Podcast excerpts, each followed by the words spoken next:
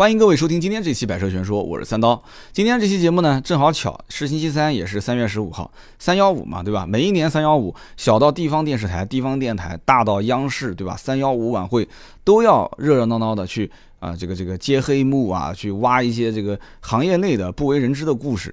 三月十五号这一天啊，就特别热闹啊，我也特别喜欢看。我三月十五号什么娱乐节目我都不看了啊，我就看各个地方电台啊，包括央视的一些报道，对吧？我要看一看到底哪些品牌被曝光。这些不仅仅是包括汽车品牌啊，包括我们日常的什么吃的、喝的、穿的、用的这些都有，很有意思。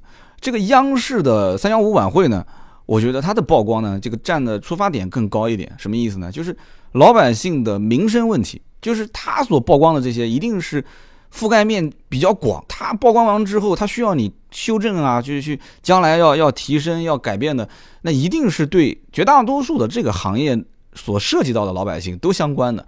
那汽车就不用说了嘛，对吧？汽车历年来曝光的，那都是基本上涉及到绝大多数有车的相关的车主的一些生活。今年呢，我不太好猜，就是三幺五会出现什么样的问题。有人讲说，今年问题肯定很简单嘛，对吧？这个韩国车、韩国零部件，这啊，这个你懂的。但是这个我不太好猜，为什么呢？还真不好说。这里面呢，我说过了，我的节目呢肯定不涉及政治方面的一些东西啊。这里面你懂的啊，这个所以我就不分析了。那么另外有一年呢，我运气比较好啊，我是提前一年就讲了这个二手车相关行业的一些互联网化。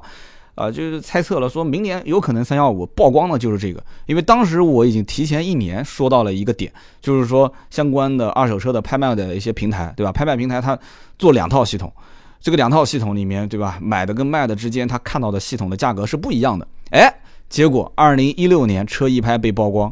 啊，车一拍被曝光，其实算是误打误撞啊，误打误撞。因为当时我节目里面说的那个平台，并不是车一拍，那是另外一个平台啊，所以你知道了吧？这有多黑暗啊！结果车一拍被曝光，车一拍算是很大的一家公司了，在国内那个时候还是 B to C，还现在其实也算是 B to C，也做 B to B 了。其实早年的这个车一拍还不为人所知啊，其实最早是 B to B。车一拍被曝光完之后呢？今年很多人就在私信我说：“刀哥，你再猜一猜，一七年是这个怎么样啊？有没有可能会出现什么情况？”我一七年就不猜了，好不好？我刚刚前面也说了，大概是什么样的情况。等会儿我把一六年出现的一些大事给你罗列一下，大家呢就自然去讨论讨论，在我们的节目下方留言评论都没问题的，好不好？我们先看一看啊，往年的三幺五央视都曝光了哪些事情啊？我们就很多事情其实对于现在都是有影响的。都有影响的。零九年曝光了一件事情，这个呢跟有车生活相关，但是跟车本身可能关系不大。零九年曝光了什么呢？就是国道乱收费啊！当时央视记者就是暗访嘛，对吧？就开个车子从江西一路开到湖南啊，结果每开个几公里一个收费站，开个几公里一个收费站，所以当时央视就曝光了这个问题点。你看，这个跟车的质量问题没关系啊，不是说零九年没有什么车的质量问题啊，肯定是有的。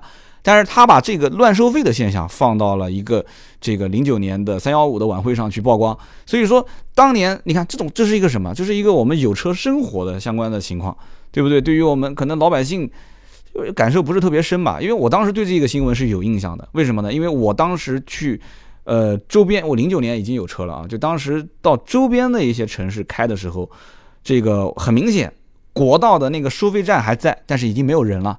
已经没有人了。然后我跟身边人聊天的时候，他们也跟我讲说，就是因为出了这个报道之后，就是各个地方开始陆陆续续的把收费站、国道的收费站给撤掉了啊。零九年的事情，一零年出了什么事情呢？一零年这是跟 4S 店相关的啊。一零年你大家也可以想一想，正好也是 4S 店这个走势是往上走的。因为我当时印象很深，一零年正好是奥迪 Q 五上市前后嘛，对吧？奥迪 Q 五上市前后那个时候一直在加价，那 4S 店都在赚钱，都生意很好啊。那个时候。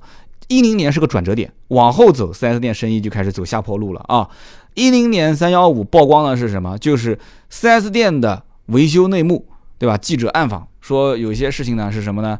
这个这个叫做没病小修，有病大修，对吧？就是明明这车没问题，他就拔了一根小保险丝啊，然后到 4S 店去各种修，然后这家店说修五千，那家店啊说修三千，对吧？所以就是零部件其实没有损坏，但是呢。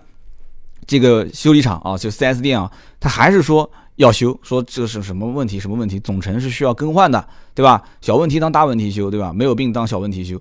所以当时二零一零年曝光的这个现象，我可以说负责任的讲，引起了轩然大波。而且这一个现象不仅仅是从二零一零年开始作为讨论的点，之前也有。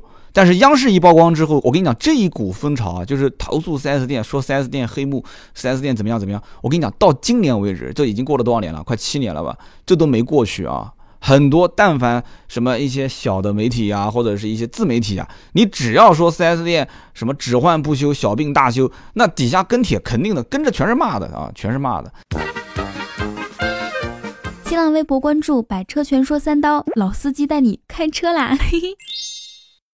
这个呢，我估计也是跟 4S 店常年的信息不对等，因为你维修嘛，修理厂有很多价格你根本就不透明嘛，对吧？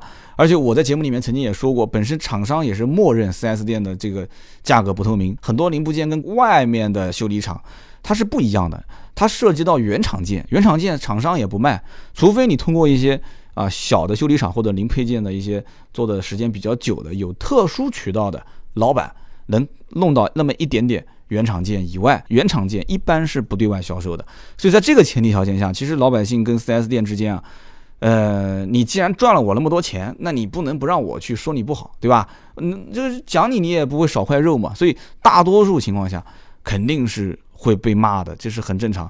二零一零年三幺五曝光了汽车 4S 店只换不修，成为了一个投诉热点啊。二零一一年那个时候我印象也很深，二零一一年那个时候呢。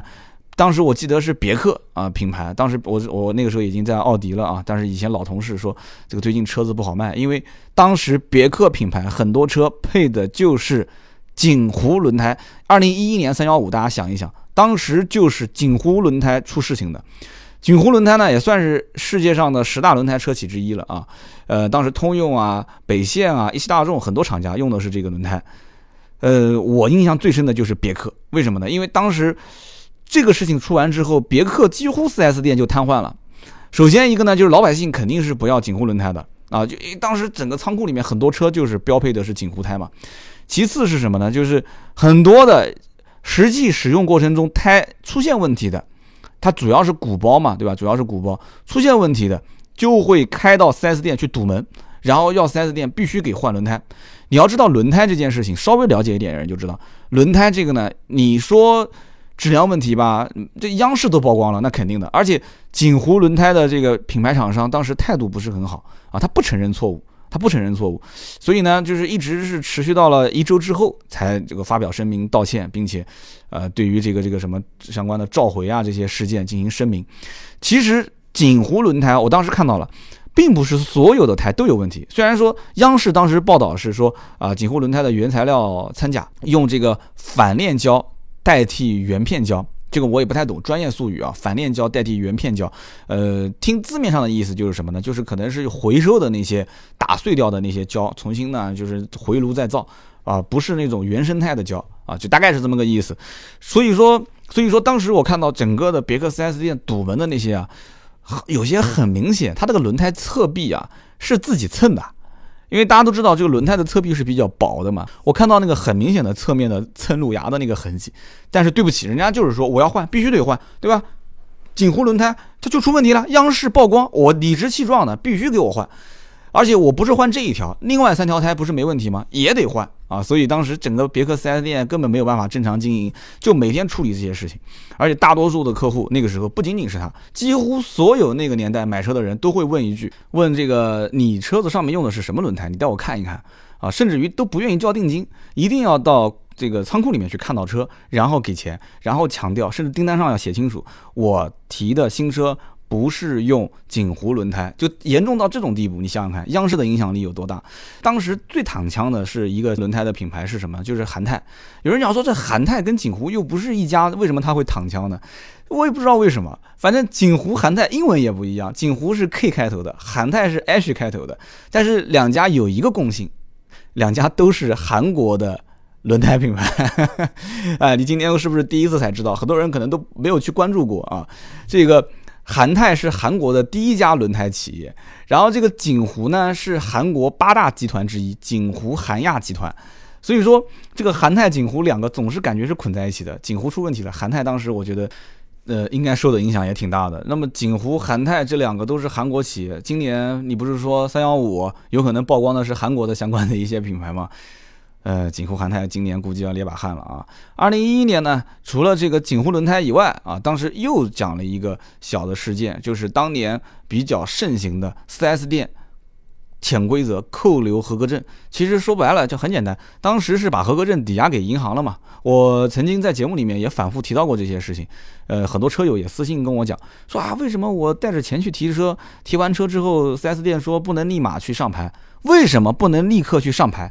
道理非常简单，就是因为合格证在银行嘛，对吧？你没有合格证的原件，怎么可能去上得了牌呢？那有的人讲说，为什么我付了全款，你不能把合格证给我呢？对吧？我钱都给到你了，这里面涉及到一个赎证的问题，就是他需要有专门的人员去负责把钱还给银行之后，然后再到银行把证给赎回来，这需要一个时间，需要走流程。啊，所以不可能说你当天付了钱，然后 4S 店这边财务就左边口袋进，右边口袋就出去了，没那么简单的。一般最快是一天，最慢的话那就不知道了。所以有经常会开好几张临牌给你啊，你开一个月甚至开三个月。那这个现象呢，现在来说的话，基本上都缓解了。为什么呢？因为从汽车厂商来讲，陆陆续续的也是提供了一些金融贷啊。其次就是银行陆陆续续就不再给。4S 店去做这个什么三方融资了，做贷款了，啊，就讲个开玩笑的话，我曾经跟银行的人在一起吃饭，说这个银行的人把 4S 店定成高危企业，就仅次于 P2P 了，高危型企业，就是就生怕这个 4S 店有一天资金链断了，说拍拍屁股就走了，所以这样的一个情况下，就是你把车抵押给。这个银行，银行也不太给你做这个什么三方融资了。这个不是说他不想做，而是成本啊，包括这些相关的风险考虑。所以央视当年曝光了这样的一件事情，就导致了后来陆陆续续很多 4S 店其实资金链挺紧张的。但现在目前应该是很少很少会出现这个情况啊。你要如果去 4S 店买车，你问他，你说我上午今天把全款付给你了，你能让我下午去上牌吗？啊，我可以告诉你，现在绝大多数的 4S 店是可以做得到的。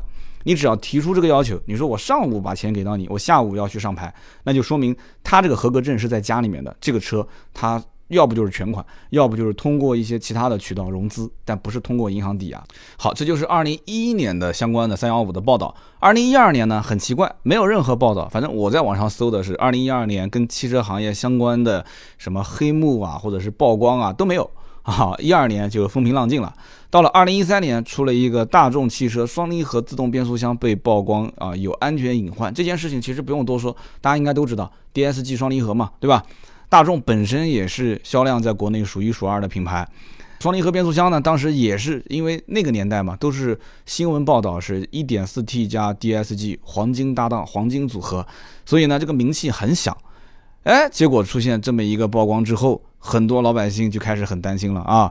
曝光当时也是有理有据的，呃，车主反映说有脱档啊，呃，有突然加减速的时候啊，突然有一个故障码闪烁，失去动力啊，有抖动啊，因此啊，最后是什么呢？就是质检总局约谈大众，然后让大众强制性的给客户去做 DSG 的变速器相关的延长质保。所以那个年代买过大众相关一些 DSG 车辆的人都知道，手上一定是拿到过这个。十年质保的这么一个说明，上面盖着章啊，要不有的是我看过有 A4 纸盖了一个章，有的是在保养手册上面写了一句话盖个章，就有了这个官方的承诺啊，就是你十年之内，对吧？只要是修，我肯定是不问你要钱了。如果是真的要换，我给你免费换。那很多人心里面呢还是挺舒服的，对吧？但是后来陆陆续续的这些就是相关的大众的相关车型啊，就带 DSG 的。基本上也就没有再延续这个十年的质保，就跟整车质保走了嘛。那么现在大家也都知道了，因为湿式双离合上来之后，基本上老百姓就对这个湿式双离合的口碑还是比较好的。因为以前是用的干式双离合，其实当时这件事情呢，也可以顺便说两句。很多人都知道，是因为什么呢？就是本身双离合变速箱对于使用环境啊，它是有一定的要求的。就这个双离合变速箱在国外就没有大面积的出问题，为什么中国特别是在一些一二线城市就经常会出现一些客户投诉呢？就是因为这个双离合变速箱在国内的这种使用环境，长期是拥堵路段啊，给脚油门给脚刹车，然后给脚油门给脚刹车，而且很多的一些这种车主，大家都知道的，这种小钢炮嘛，大家都听说高尔夫就是小钢炮，小钢炮就是高尔夫。其实高尔夫 GTI 才是小钢炮，但是很多人就理解成高尔夫就是小钢炮小钢炮，就把它当成钢炮去开了。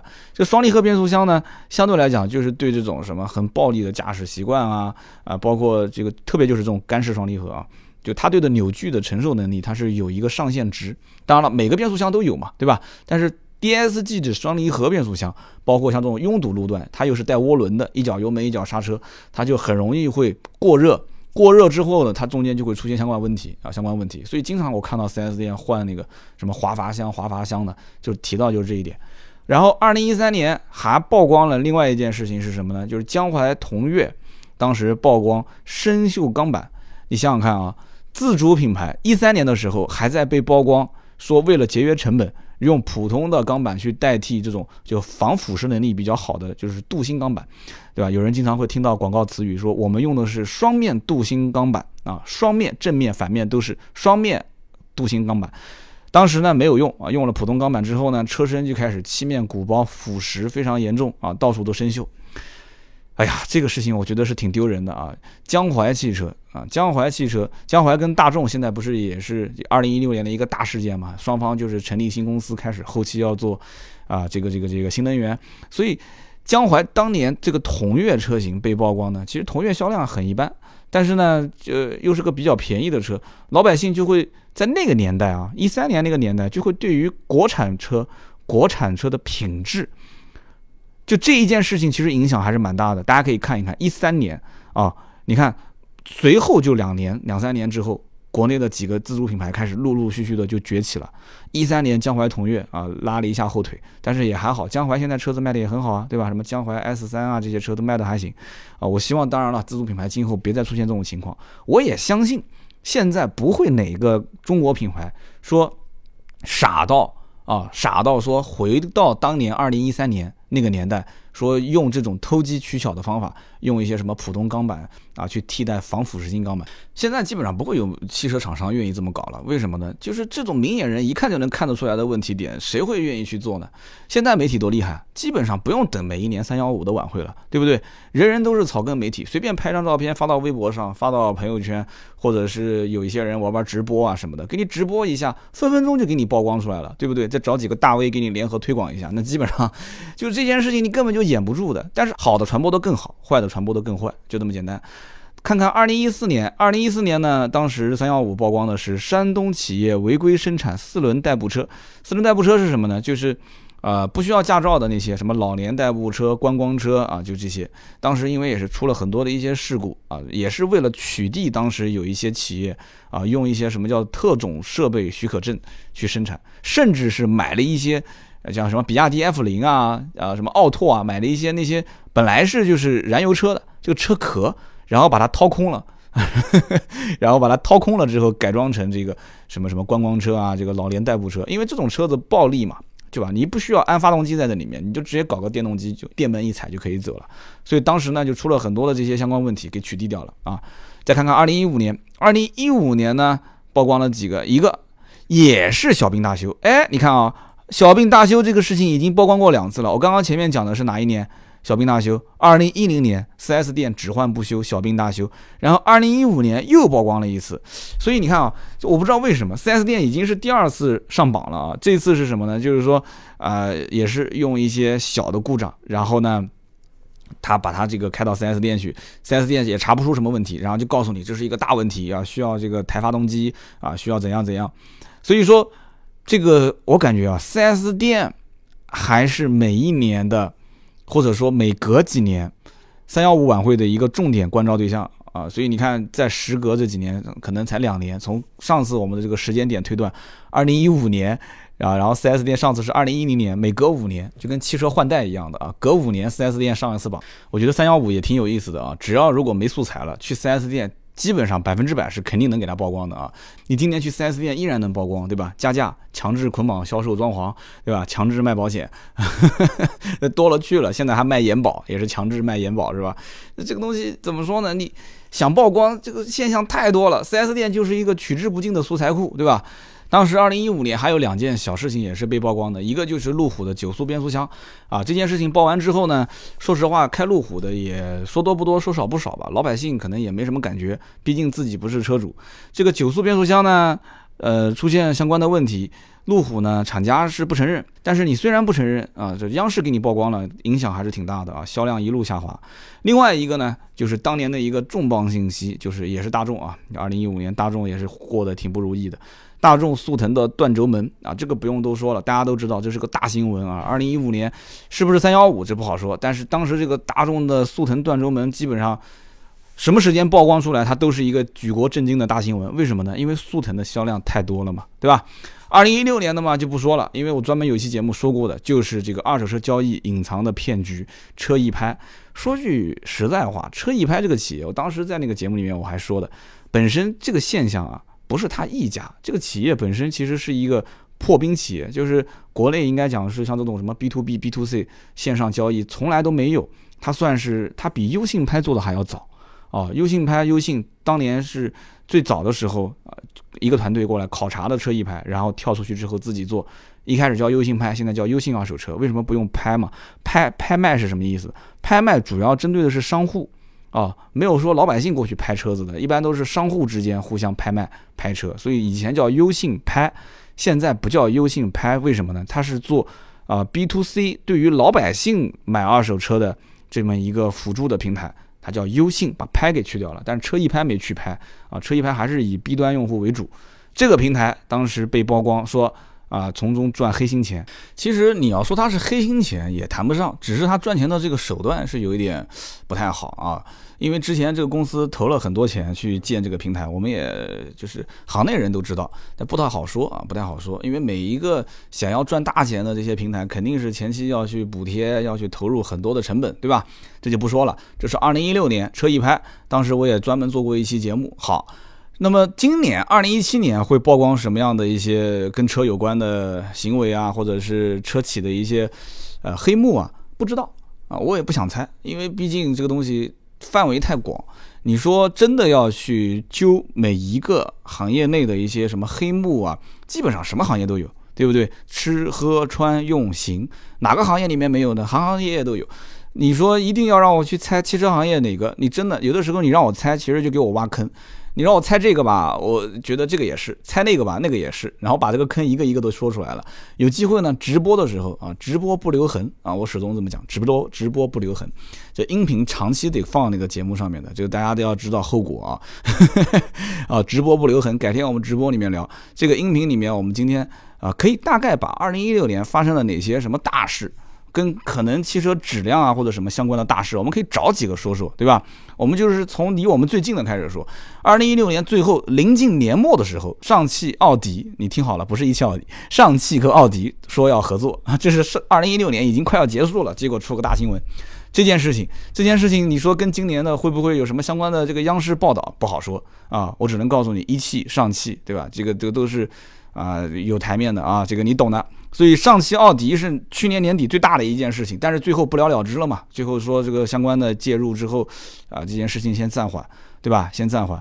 然后呢，去年可以说是从年头到年尾啊，一直到最后，就是大家都知道的，因为国家发布了这个“十三五”汽车工业发展规划意见，就是这个叫是目标是什么？二零二零年，二零二零年具有辅助的。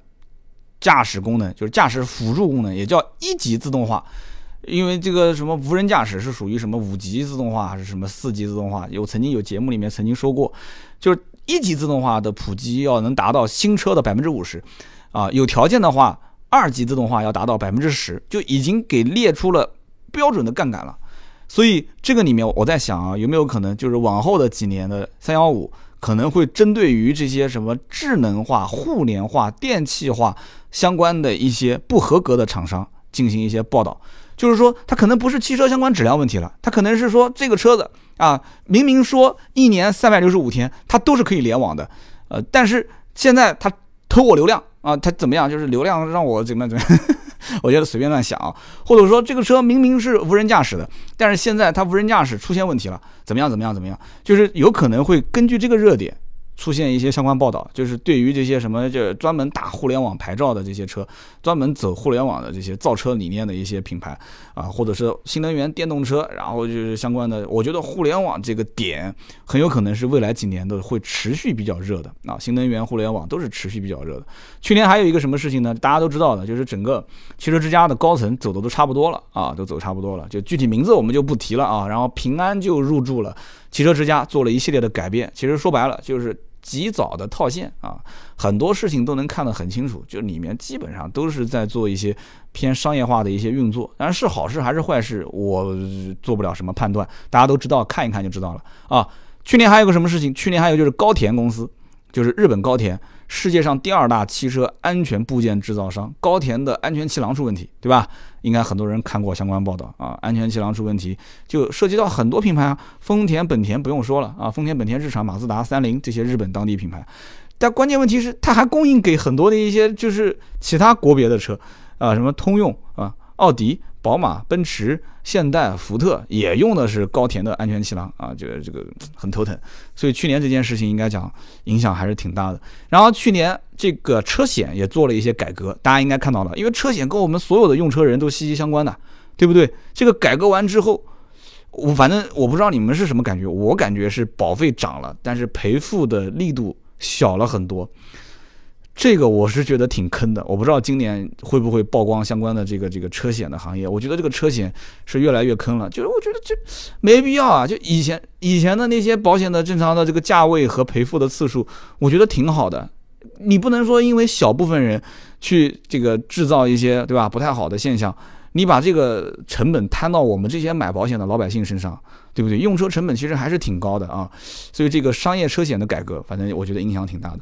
然后还有一些感觉跟大家没什么关系，但是我觉得是有关系的。比方说，二手车的限迁，对吧？二手车其实什么限制迁入的这个标准，最早就是北京办奥运会啊，北京办奥运会，然后呢就设了一些相关规定，就是说啊要符合这个相关的排放标准啊，才能迁到北京来，就是落北京的这个车牌。然后后来呢，大家就开始效仿他啊！奥运会那一年，你可以算嘛？哪一年就开始效仿？陆陆续续的，全国各地就开始就提高自己的啊排放标准的门槛，什么国四啊、国五啊，后面马上又说什么国六也要上了，哎，就开始设。然后后来国务院就出了相关规定啊啊，关于促进二手车便利交易的若干意见。就说白了，国家出这个规定是什么意思呢？就是要把全国的二手车大市场让它流通起来，流通才能收益嘛。但结果呢？没什么用啊，结果就是各地其实也没有多少省市说正式宣布取消二手车限迁政策，只有小部分的城市说真的响应了这个什么意见啊，去去把这个政策取消掉了。不依证，我们就说事实上发生了什么事。然后皮卡解禁，皮卡解禁就一句话，近三十年来啊第一次皮卡解禁，而且皮卡解禁的试点的几个城市，河北、辽宁、河南、云南，大家想一想这几个省市有没有什么共同点？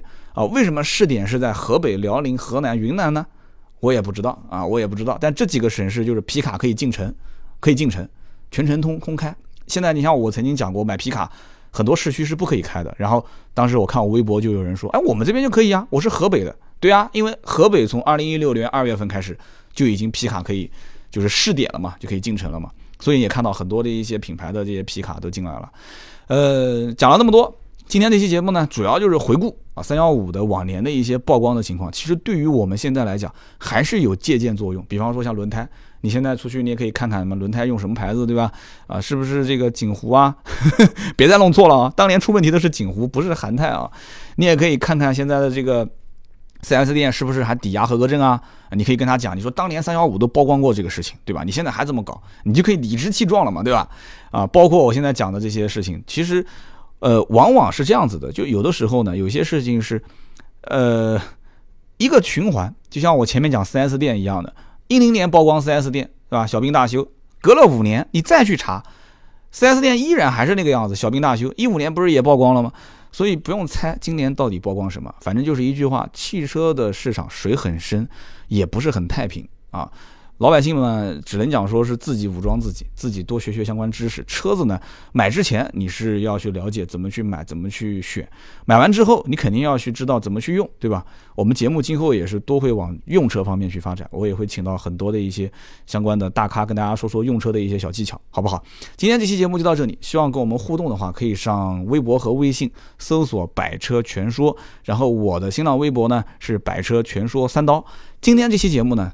听到最后都是铁粉，铁粉我就要告诉你一件事情，抽奖了。上一周三，对吧？我说过了，点赞前五的每人一百块钱啊。然后这一周正好这期节目播完就是周三了嘛，上微博去看一看。我星期三的中午十二点截个屏，我把这个喜马拉雅 APP 留言被点赞最多的前五个人，我会在微博上公布。这五个人呢，呃，我会通过喜马拉雅的后台私信你，你给我支付宝的账号转钱给你，就这么简单。那么另外呢，感兴趣的话也可以上我新浪微博搜兰博基尼啊，我的兰博基尼的那一条视频，就我测了一个兰博基尼大牛这款车，这条视频转发抽奖。一千块钱十个人分，也就是说每个人平分一百，对吧？老听友、铁粉都知道这个事啊。关注我微博的人早就已经转了。呃，最近几天我会把它抽奖抽出来，也是一样的，抽出来这十个人，每个人转发一百啊。新浪微博“百车全说三刀”，感兴趣的可以去看一看。今天这期节目就到这里，我们下期接着聊，拜拜。